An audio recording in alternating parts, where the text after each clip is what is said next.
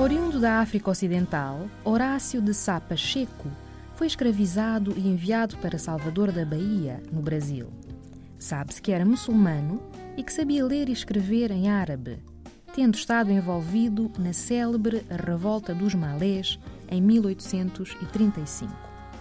Sendo um sacerdote temido e muito respeitado, foi preso pelas autoridades acusado de feitiçaria.